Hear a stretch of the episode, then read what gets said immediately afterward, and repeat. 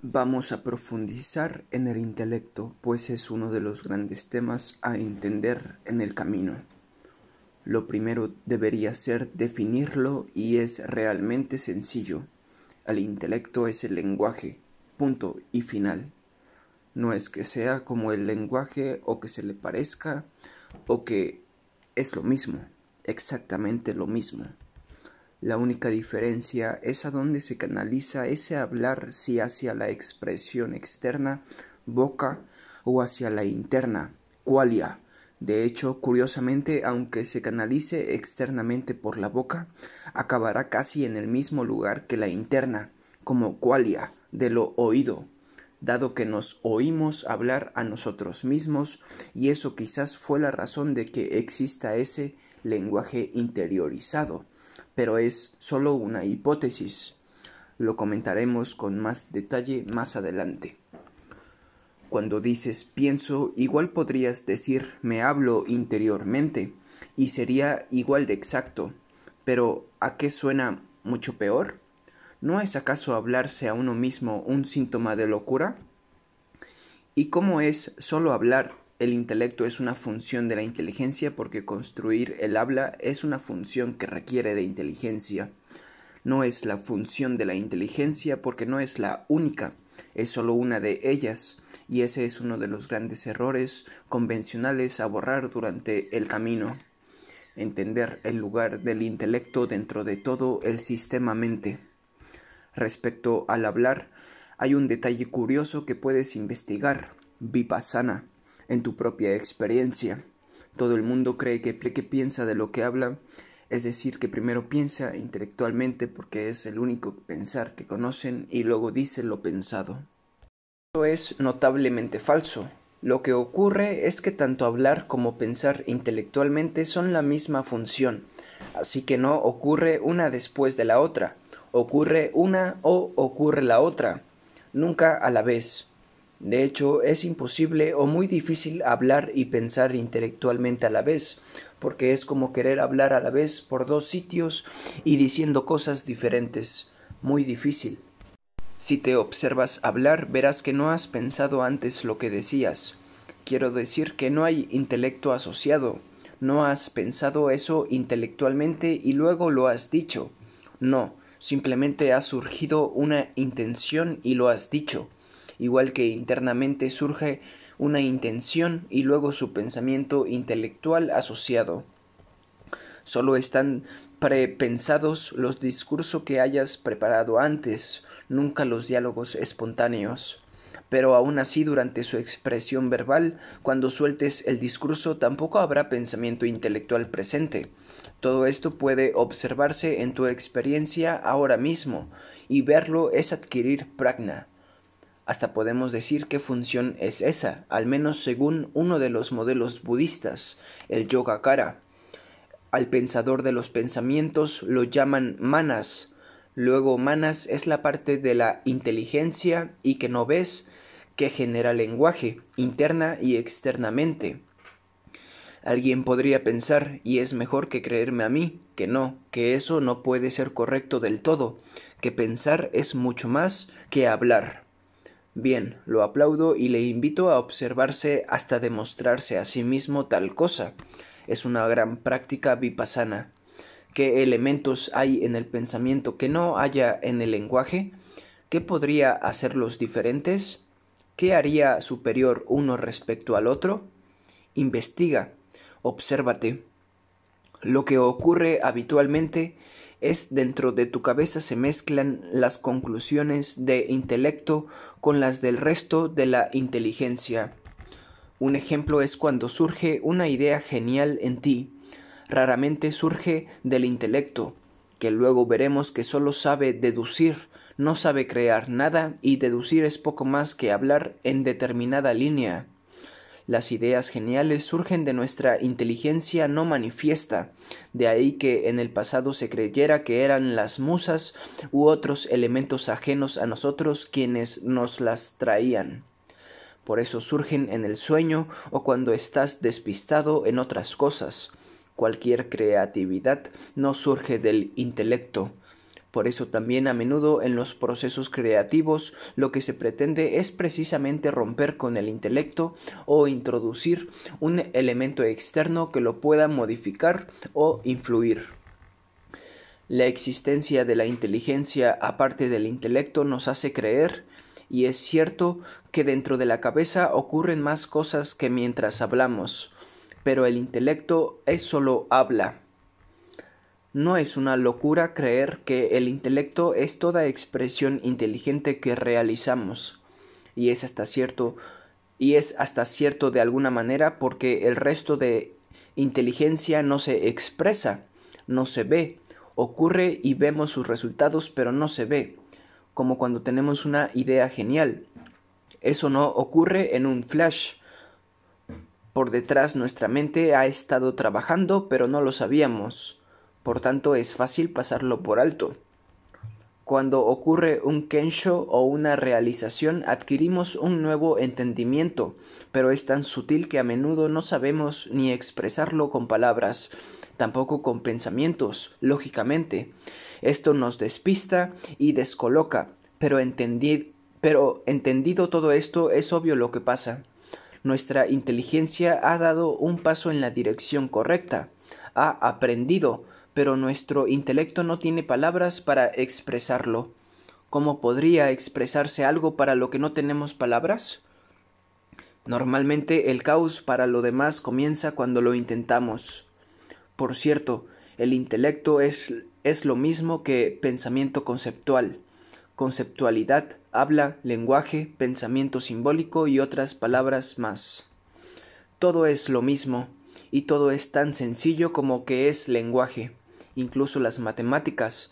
Si lo quieres más genérico, creo que la palabra más amplia sería expresión simbólica. Esa es la especialidad de Manas. Bien, ¿cuál es la esencia de un pensamiento? Para empezar, ya hemos dicho que es un pensamiento, es decir, que es diferenciado. La inteligencia no es diferenciada. Uno nunca verá un trozo de inteligencia. Luego tenemos que el pensamiento parece un objeto algo diferenciado, pero también es altamente efímero, surge de la nada, que es la inteligencia, y desaparece en ella sin dejar rastro. ¿O deja rastro? ¿En qué forma deja rastro? Quizá lo contestemos más adelante, pero es otra observación interesante para adquirir pragna. Dado que pensar es hablar, el pensar tiene estructura de lenguaje, es decir, tiene sujeto, predicado, verbo. ¿No es cierto? El lenguaje es intrínsecamente dual, así que el pensamiento es intrínsecamente dual. Por intrínsecamente dual quiero decir que separa intrínsecamente un sujeto y un objeto en toda acción. Solo se permiten ciertos guiños no duales y no en todos los idiomas, como cuando decimos llueve. No hay diferenciación entre sujeto ni objeto, solo hay acción. Es por eso que toda expresión hablada o pensada es intrínsecamente dual. Nunca podremos expresar algo no dual correctamente. Nunca, ni nadie. Solo hay mejores o peores intentos. O ni eso, Mejor dicho, solo hay intentos más o menos útiles para asesorar a otros en el camino espiritual. El lenguaje típicamente se ha dicho que sirve para comunicar con otros. Eso es cierto, pero si solo sirviera para eso, ¿qué objeto tendría hablarnos a nosotros mismos? ¿Para qué me he de comunicar conmigo mismo? La pista nos la dan lenguajes como las matemáticas o expresiones simbólicas si lo quieres más genérico. El lenguaje simbólico permite la manipulación de símbolos y nos permite deducir nuevas expresiones simbólicas a partir de las existentes. Eso es lo que nos permite construir el gigantesco edificio conceptual, deduciendo de símbolos sencillos y próximos a la realidad como piedra hasta llegar a símbolos complejos, borrosos y muy lejanos de la realidad desnuda, como por ejemplo espiritualidad. Incluso nos permite crear símbolos de cosas que no existen en la realidad, como el hijo de una mujer estéril Así que el lenguaje intelecto tiene una doble faceta, una externa y muy relacionada con la comunicación con otros y una interna y a veces externa que implica deducir nuevas cosas, es decir, manipular los símbolos que conocemos para deducir nuevas cuestiones. No debes ver esta deducción solo al estilo matemático o lógico, también cuando razones también cuando razonas sobre lo que te pasará mañana o lo que debes comprar esta tarde, estás haciendo algo parecido, aunque como hemos dicho, en tu interior se mezclan intelecto e inteligencia, invisible para obtener los resultados que necesitas o crees que necesitas. Un ejemplo. Imagínate que te da por pensar en qué debes comprar esta tarde en el súper. En cuanto empieces, quizá no te des cuenta, pero surgirá una intención para ponerte en tal cosa. Luego quizá surja un contenido mental sutil que no deja de ser una pseudovisión, memoria de lo que hay dentro de la nevera. Esa pseudovisión es procesada, vignana, y rápidamente deducimos lo que falta y es probable que ahora conceptualmente ya estemos construyendo una lista de lo que hemos de comprar basada en el lenguaje castellano. ¿Por qué existe qualia, esa representación interna de lo percibido? Nadie lo sabe, pero la hipótesis en este blog, inspirada por el experimento Molyneux, es que es el lugar donde se coordinan todas las dimensiones perceptuales, lo visto, lo oído, etc. Y en el caso de los seres humanos, también lo oído interiormente, que típicamente llamamos lo pensado. ¿Podemos manipular símbolos sin verlos? No lo sé, quizá, pero en nuestro cerebro, al menos inicialmente, no podemos hacer deducciones sin aflorar ese tratamiento simbólico a la conciencia. Así que afloramos pensamiento para deducir nuevas ideas o pensamientos. Es una cadena deductiva, asociación de ideas, lo llaman, parecida a la lógica o a la matemática, pero basada en el lenguaje natural. Además, como en el ejemplo de la nevera, se procesan tanto pensamientos como el resto de qualia para obtener conclusiones. Un ejemplo es rememorar cómo tengo la nevera, que es memoria recuperada, y de ella deducir símbolos como la lista de la compra. Al espacio donde ocurre todo eso lo llamamos conciencia y a los elementos en ella qualia. Otro fenómeno curioso del intelecto es su manía de retransmitir lo que vamos a hacer. Es muy fácil de ver es muy fácil ver que aunque no lo retransmitamos, lo podemos hacer igual y que no falta nada. Por tanto, la retransmisión es superflua. Puedes observar este asunto y adquirir pragna incluso ahora mismo. Existe pensamiento reactivo y existe pensamiento consciente, pero no hay diferencia esencial entre ellos. Son lo mismo o podemos decir mejor que existe control consciente de manas y que manas también funcione de forma reactiva. De hecho, funciona mucho más cuando no hay control consciente. Un poco como le pasa a la respiración que puede tener control consciente, pero inconscientemente seguirá funcionando. En la mente mindful, manas suele estar calladito. Es solo esta es solo esta ausencia la que mucha gente llama vacuidad o testigo eterno, pero realmente no es todavía nada de eso. Es solo un poquito de ausencia de conceptualidad forzada. ¿Por qué Manas es tan atractivo reactivamente? No calla y tampoco y tan poco activo en la mente mindful se me escapa. Solo sé que es así y esa situación es parte del samsara, por tanto debe cambiarse. El otro elemento curioso es que creemos firmemente que los pensamientos determinan la acción, lo cual es obviamente falso. Y verlo es pragna. Por ejemplo, puedes observarte conduciendo el coche mientras haces la compra mentalmente, o andando mientras piensas en el trabajo de mañana, o acostado mientras piensas en otra cosa. ¿En qué momento los pensamientos están alineados con la acción?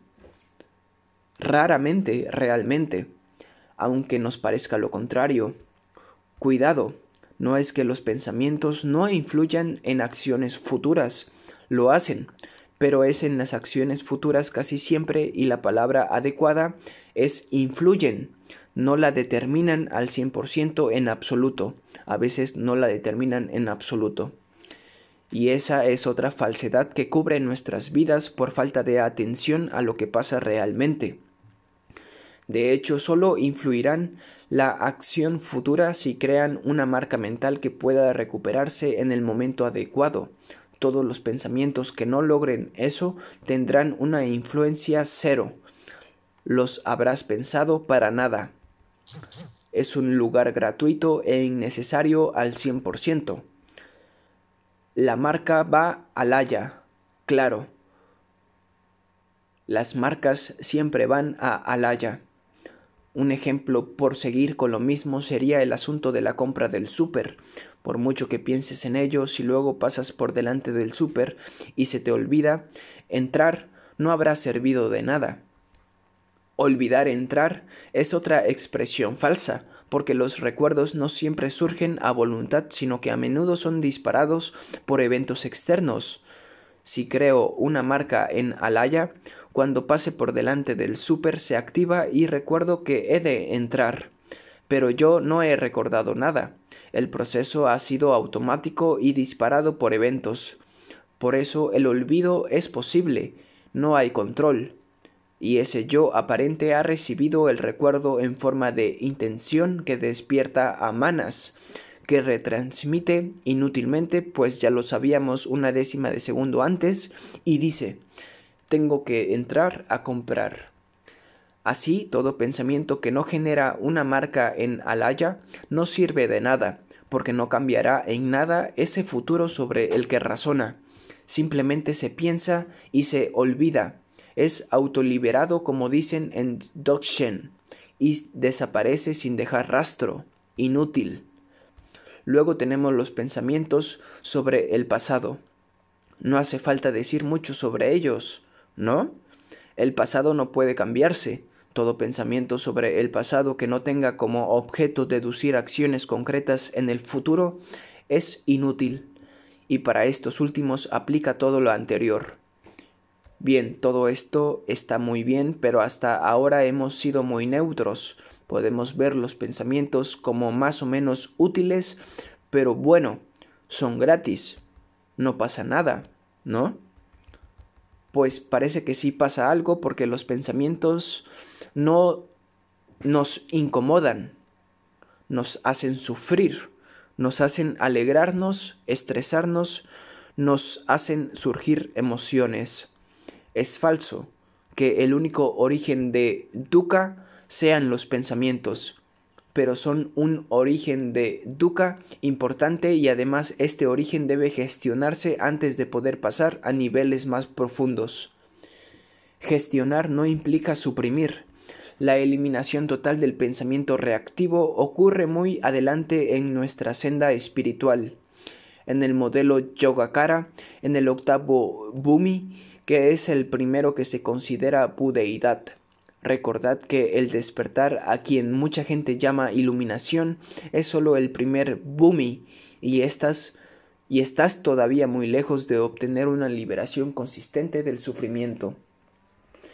Pero sí que es cierto que el primer bumi te permite hacer algo que antes no podías, aunque en budismo se habla del primer bumi como la realización de la vacuidad, en realidad lo que se gana es la capacidad estable y sin esfuerzo de no establecer contacto con el intelecto. Para más detalles sobre el problema del contacto, lee esto, es decir, que haya pensamiento, pero no lo proceses. Un pensamiento no procesado no genera emociones, ni positivas ni negativas pero ha surgido y de hecho se casi percibe igual que los ruidos de fondo. Así, esa capacidad de no establecer contacto nos libera de las emociones disparadas por ellos. la madurez de esa capacidad hasta hacerse perfecta y permanente todo el día. De hecho, es el segundo Yoga Mahamudra completo y por tanto los bumis del segundo al cuarto. En el cuarto bumi, la mente ha sido completamente liberada de cualquier sufrimiento, sufrimiento generado por el pensamiento intelectual.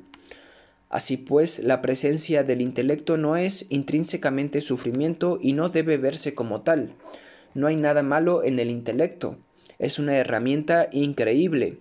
Es la herramienta que nos ha llevado donde estamos como especie. Un pensamiento sin contenido emocional es irrelevante a nivel espiritual. No tiene nada de malo y si es útil, pues adelante. El problema es que inicialmente eso no ocurre, por, por tanto pasamos a trabajar los estados sin pensamientos. Por ejemplo, un jhana inicialmente solo puede obtenerse si no hay intelecto presente precisamente porque impide la pacificación. Tras el primer bumi, no hay mucho problema en meditar e incluso atravesar jhanas o entrar en samadhi, que es lo mismo con intelecto presente y eso es así por lo comentado. Eso sí, la pureza y el gozo son mayores sin él, y cuesta realmente poco hacer que no surja. Por ejemplo, en el Zen, Mahamudra o Dokshen, los pensamientos no se paran como en una meditación samata, se dejan surgir y se descartan, se autoliberan, que dicen en el Tíbet. La autoliberación es otra técnica para romper la componente emocional del pensamiento. Nos acostumbra a que nos dé igual lo que estamos pensando, y cuando ese me da igual es natural, permanente, perfecto, y para todos ellos habremos completado el segundo yoga Mahamudra. Casi nada se dice rápido, y pasaremos al tercero, un sabor donde trabajaremos las emociones asociadas a las otras percepciones y tendencias profundas. Esta autoliberación no es shikantasa, sí es sasen, pero es lo más cerca de shikatan, shikantasa que típicamente puede estarse antes del primer buddhi, bumi. La razón por la que un pensamiento nos genera emociones es tal como vimos aquí, porque es procesado y eso genera reacciones en alaya, equivalentes a la situación que plantea simbólicamente si pienso en algo que me da miedo, siento miedo. Así que además de evitar el contacto, cuando más pura sea alaya, menos sufrimiento nos generarán los pensamientos aunque sean procesados. Por pura no se quiere decir nada más que simplemente que haya menos asociaciones entre situaciones y emociones negativas. Por ejemplo, si te convences profundamente de que eres inmortal o de que todo es un sueño, no tendrás miedo ante ciertas situaciones. Ese convencerse profundamente es equivalente a purificar al haya. Tenías miedo a los perros, te, convenciste de que eras inmortal y de repente ya no tienes miedo a los perros, lógicamente. Si sigues temiendo a los perros es que el convencimiento no es completo y resulta curioso que todo eso ocurre de forma independiente a si la creencia es cierta o no. Estas dos posibilidades de reducción de sufrimiento, no establecer contacto o que Alaya no tenga muchas cicatrices de sufrimiento, no son excluyentes y se puede trabajar en paralelo. De hecho, inadvertidamente siempre se trabajan en paralelo, en métodos de autoliberación del pensamiento como los comentados. La ética o integridad habitual budista está también orientada a no crear nuevas directrices, a no, crear nuevas cicatrices aflictivas en Alaya. Por ejemplo, la ecuanimidad es una forma emocionalmente neutra de considerar lo que nos ocurre y que por ello no genera nuevas cicatrices en Alaya. Por cierto que creo que Esto no lo he dicho nunca aún en el blog, pero los samskaras hinduistas cumplen con la misma idea que alaya. Son lo mismo. Bueno, son las cicatrices propiamente dichas. Mas el lenguaje es una herramienta social. Sin otros no hay lenguaje, pues no hemos de comunicar nada a nadie. El mecanismo se me escapa, pero cuando pasamos solos un periodo de tiempo largo, poco a poco, si, si ejercemos cierta atención al respecto, el narrador se irá reduciendo. Y al revés, si nuestra implicación social es fuerte, el narrador estará cada vez más presente. No es solo si hablas mucho o poco, que también sino incluso el hecho de tener inquietudes sociales potencia al narrador, aunque seamos poco habladores. Cuanto más nos preocupen los aspectos sociales de nuestra persona, más narración interna, es decir, cuanto más hagamos nuestra propia seguridad o contento o satisfacción de la sociedad o eventos sociales, más narrador.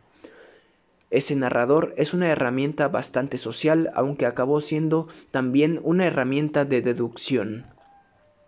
Esto se está haciendo a lo largo, esto se está haciendo largo, pero aún tenemos cosas que comentar del intelecto. Este lenguaje simbólico tiene como particularidad que nos lo creemos como existente. Me explico. Cuando uno aprende matemáticas y le dicen que 2 más 2 igual a 4, uno no imagina, salvo que sea Platón, que existe realmente el 2.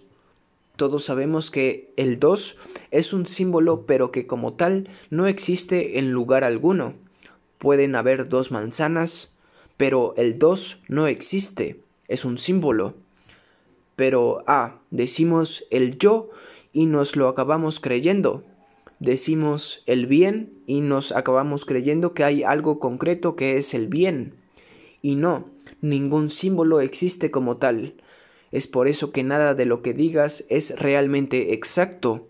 Puede ser completamente falso o un símbolo inexacto pero útil. Lo que no puede ser es exacto.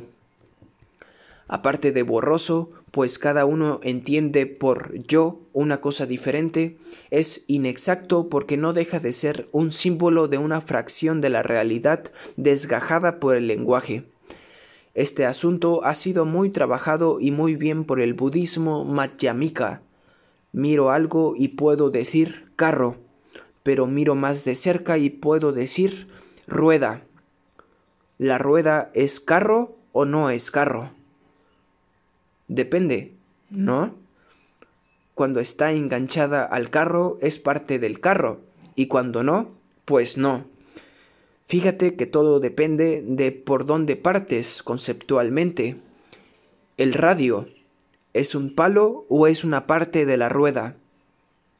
Ambas cosas y miles más, pues todo es mero designación arbitraria de, de fragmentos de realidad. El ejemplo típico tradicional es el de la pila de tierra a la que vamos quitando tierra poco a poco. ¿En qué momento deja de ser pila? Pues depende, en un momento diferente para cada uno de nosotros, porque la designación es arbitraria, utilitaria. La pila como tal no existe, era un símbolo para apuntar a una, a una situación contingente que cambia, pero que no es intrínseca. La pila no fue a lugar alguno porque nunca estuvo allí. Solo había arena en, en una situación contingente. Así pues, el intelecto crea todos estos espejismos, y son espejismos porque nos los creemos. Cuando nos los dejamos de creer, son simplemente conceptos utilitarios inofensivos. Cuando alguien pregunta ¿Qué es el yo? No hay respuesta categórica posible. Puedes asignar a yo miles de posibles, miles de posibles significados, ninguno totalmente cierto y muchos no totalmente falsos. Es problema, es, el problema es aferrarse a una definición concreta, creérsela y creer que es la única o que tiene categoría de realidad. No la tiene ninguna definición. Por eso se renuncia aquí al concepto de Atman hinduista. No es que sea una definición falsa, simplemente no es absoluta y no es necesario aferrarse a ella. Pensar que es absoluta sí es un error y sí es limitante y limitará. Así, Manas crea, entre otras cosas, el yo y nos lo creemos. Cuando decimos eso lo he hecho yo, si te crees ese yo, esa frase es falsa. Si por yo no entiendes nada concreto, entonces no es falsa. ¿Quién lo va a hacer sino yo? Ahora bien, sé que no podré jamás apuntar a eso que lo hizo. Ese yo como tal no existe es mi globalidad funcionando de forma acorde al resto del universo. Quizá esto es muy complejo de entender, pero hay más textos al respecto en el blog, y si hace falta escribiremos más. Mi intelecto se ha cansado de escribir sobre sí mismo. Un abrazo a todos.